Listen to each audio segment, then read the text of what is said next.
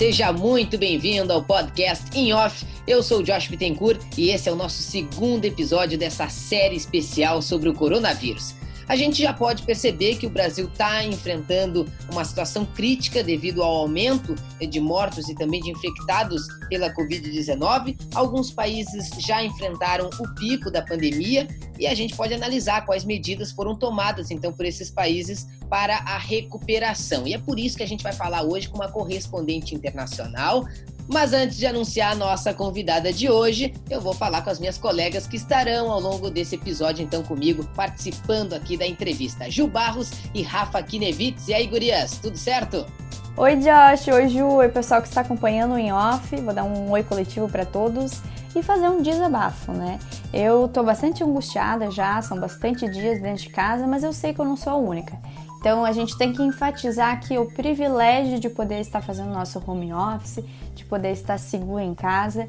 Eu sei que todo mundo tem vontade de ver sua família, seus amigos, mas é o momento da gente se resguardar e proteger o próximo, não só a si mesmo, né?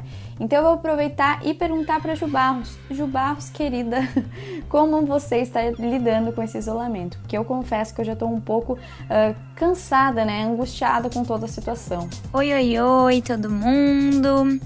É, então, tô lidando como dá para lidar, né? Eu acho que a gente vive um dia de cada vez a gente faz uma coisa de cada vez.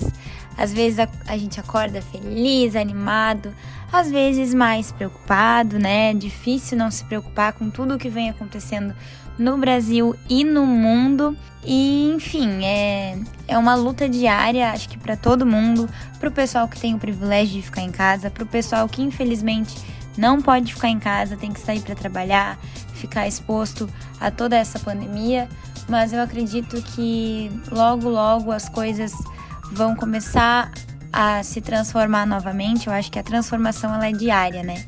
E é isso. Beleza, então. Bom, eu já queria que tudo tivesse liberado. Se, se desse, eu queria até estar tá viajando para Londres, por exemplo. Mas já que não dá para ir para lá, a gente vai de outra forma, né? Com a nossa entrevistada de hoje, a jornalista Fernanda Zafre, que é correspondente internacional da Bandeirantes e vai falar um pouco sobre a cobertura do coronavírus na Europa, mais especificamente em Londres, que é onde ela vive com a família. Fernanda, seja muito bem-vinda aqui ao In Off. Obrigada pelo convite, adorei. Aí eu quero começar já repercutindo justamente essa questão de tu ser correspondente, estar em outro país. Como está sendo esse momento aí da pandemia, do isolamento social, estando em outro país, aí na Europa, em Londres especificamente? Acho que todo mundo está vivendo algo sem precedentes, assim, algo inédito, que está colocando, testando a gente em todos os limites, né? Emocional, físico, profissional, né? E e para um correspondente, especificamente eu estando na Europa, que já teve o pico dessa doença né, nos principais países, esse vírus e o Reino Unido ainda passa uma situação difícil, mas teoricamente em Londres o primeiro pico, já que agora já se fala que nós vamos ter mais de um, né?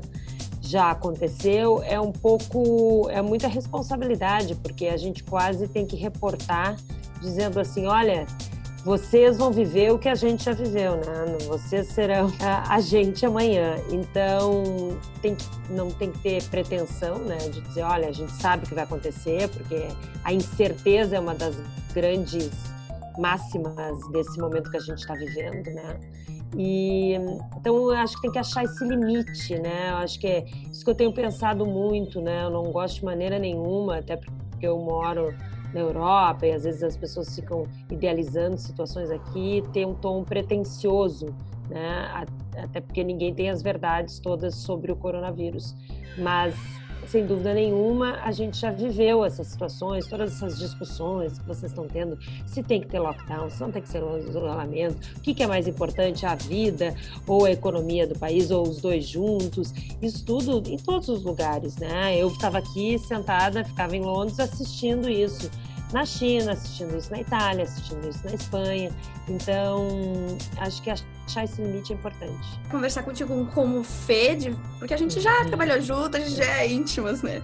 Mas eu queria te perguntar o que que tu falaria para os brasileiros, especificamente na questão do isolamento, por tu já ter passado isso, já tá comentou agora que já visualizou isso aí onde tu mora e agora tá vendo acontecer aqui com a gente. Rafa, que vamos falar contigo de novo e, e tem poucas coisas que todos os cientistas né, concordam, mas uma delas é a seguinte: não existe vacina e não existe um medicamento ainda específico para o coronavírus. Então, a gente volta à Idade Média. Só tem um jeito de você não pegar o coronavírus: é você não ter contato com a pessoa que tem o coronavírus.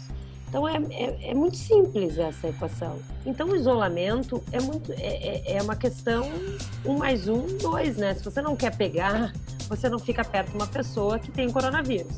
Os governos têm uma decisão difícil, eu não, não acho que é uma decisão fácil, realmente, que parar a economia dos países não é uma decisão fácil. É claro que a, a crise econômica vai causar tantos ou, ou, mais danos ao mundo, o Reino Unido já está em recessão, né?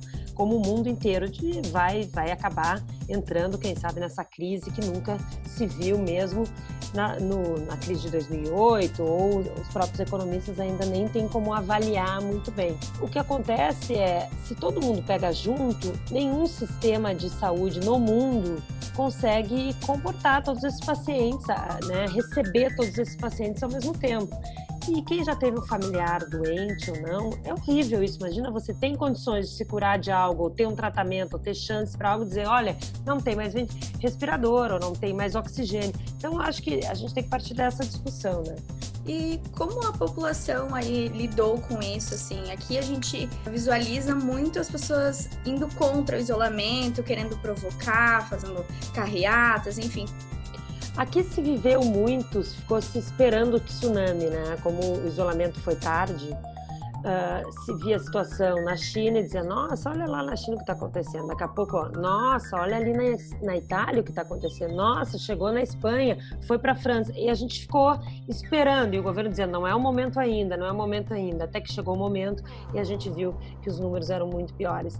Nesse momento aqui, a população apoiou e respeitou de uma maneira geral nós estamos no, na oitava semana de isolamento. Hoje, especificamente, uh, começa uma, uma flexibilização das medidas de isolamento. O governo começa a abrir um pouco a economia, muito mais timidamente, cautelosa do que, por exemplo, a Alemanha, do que a própria França. Uma curiosidade minha, eu acho que grande parte do pessoal que também vai ouvir o podcast é como é a tua rotina, né? A tua preparação para enviar as reportagens, para produzir as matérias como vem sendo essa rotina, é, se tu já trabalhava em casa também, para esclarecer para o pessoal que vai ouvir o podcast e também para a gente descobrir um pouquinho mais os bastidores, que é a função do nosso podcast.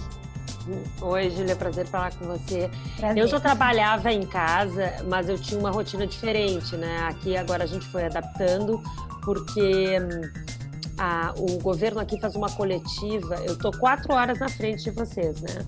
No horário.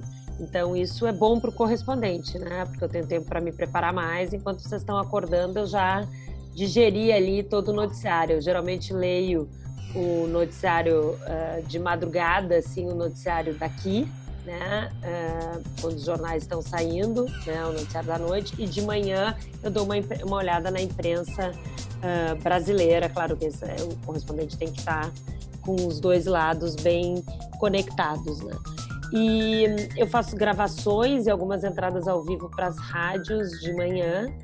E geralmente eu fazia uma entra... algumas entradas pela manhã na televisão, mas como o governo faz uma entrevista coletiva aqui diariamente, a... o horário local aqui de 11, 5 da tarde, a... eu tenho feito, de... Eh, quando acontecem os anúncios, a revisão do número, dos números e testes, então eu tenho feito essa entrada mais longa na televisão, na Band News, no Band News TV, uh, a partir das duas horas aí, horário do Brasil. Depois eu ainda faço uns rescaldos no, no final de para os programas de rádio da noite. Mas a gente vive meio. A gente vive em dois fusos, né? Porque tem. Vive aqui, tem o um noticiário daqui, mas tem que uh, ficar ligado no que está acontecendo no Brasil, né? Tem me entristecido muito, aliás, é um, tarde da noite, é geralmente um horário que eu tento assistir algumas notícias do Brasil ao vivo e tem me entristecido muito, assim, as cenas tem sido difícil para mim, porque depois é um horário que eu também preciso descansar e é um noticiário muito pesado para ver agora. É, até já que tu tocou nesse assunto, assim, que a gente está aqui sofrendo bastante, até com o governo também, né? A gente tem um governo bem complicado. É, assim, como tu vê o papel do jornalismo, não só aí em Londres, né? Mas também aqui no Brasil, assim, quais as principais diferenças que tu vê no tratamento do jornalista, nas coberturas e a receptividade do público? Olha, eu acho que aqui os veículos, se a gente for ver, tem uma linha editorial é, alinhada politicamente muito clara. Você tem jornais que são mais alinhados ao Partido Trabalhista, né, que é a oposição hoje aqui no Reino Unido, e a, as linhas de, dos canais de TV e também as linhas dos jornais mais alinhados ao Partido Conservador, que é quem hoje sustenta e é o governo do primeiro-ministro Boris Johnson. Se a gente for comparar também um pouquinho, pegar o caso dos Estados Unidos, onde o Trump já tinha declarado uma guerra a algumas redes de televisão, alguns uh, veículos de imprensa, aqui estava começando. Né? Havia um momento muito difícil para a BBC, que é um canal estatal, é financiado parte pelo, pelo governo, né? mas também todo mundo aqui que tem televisão paga uma taxa, uma taxa de TV, e é essa taxa que financia parte da BBC também, né? E começou uma crítica muito grande que esse é um sistema que não poderia mais funcionar. O governo começou realmente a minar e que precisaria de uma reforma, isso aí a gente pode até discutir, mas assim, tudo de uma maneira não seria, até porque tem uma excelência, né? Você pode questionar posturas editoriais da BBC, mas tem uma excelência de trabalho, de qualidade uh, incrível, reconhecida no mundo inteiro nós jornalistas de alguma maneira somos treinados para isso, né? A gente tem como dizer, olha, uma linha de cientistas diz isso, outra diz aquilo, a gente é isso, a gente não, ninguém é isento o tempo inteiro, mas nós somos treinados para buscar essa isenção ou para apresentar os dois lados. Então, acho que se não fosse jornalismo, a gente estava muito mal. Sim. Eu até queria te perguntar, é, na verdade, queria ouvir é, de ti essa experiência de ter é, se tornado uma correspondente internacional. Como foi esse processo? Uh, eu era estagiária da Rádio CBN, foi, meu, foi como eu entrei, né, eu era estudante da FAMECOS e consegui um estágio na Rádio CBN. E aí, no meu estágio, acho que era uma coisa boa, tinha férias, e eu saí de férias. E aí eu estava nos Estados Unidos e deu um, um, tornado. E aí quando eu vi, eu estava entrando, entrando com o Heródoto Barbeiro na, na, na CBN ao vivo, me botaram no ar. Então assim, eu meio que virei se eu vou olhar para trás, foi a minha primeira experiência como correspondente. Eu estava nos Estados Unidos, nem sei muito. Eu tinha até. Eu ainda tenho numa caixa um cartucho, vocês não é nem do tempo de vocês. A gente gravava as coisas, eu tinha um cartucho com a gravação, entendeu?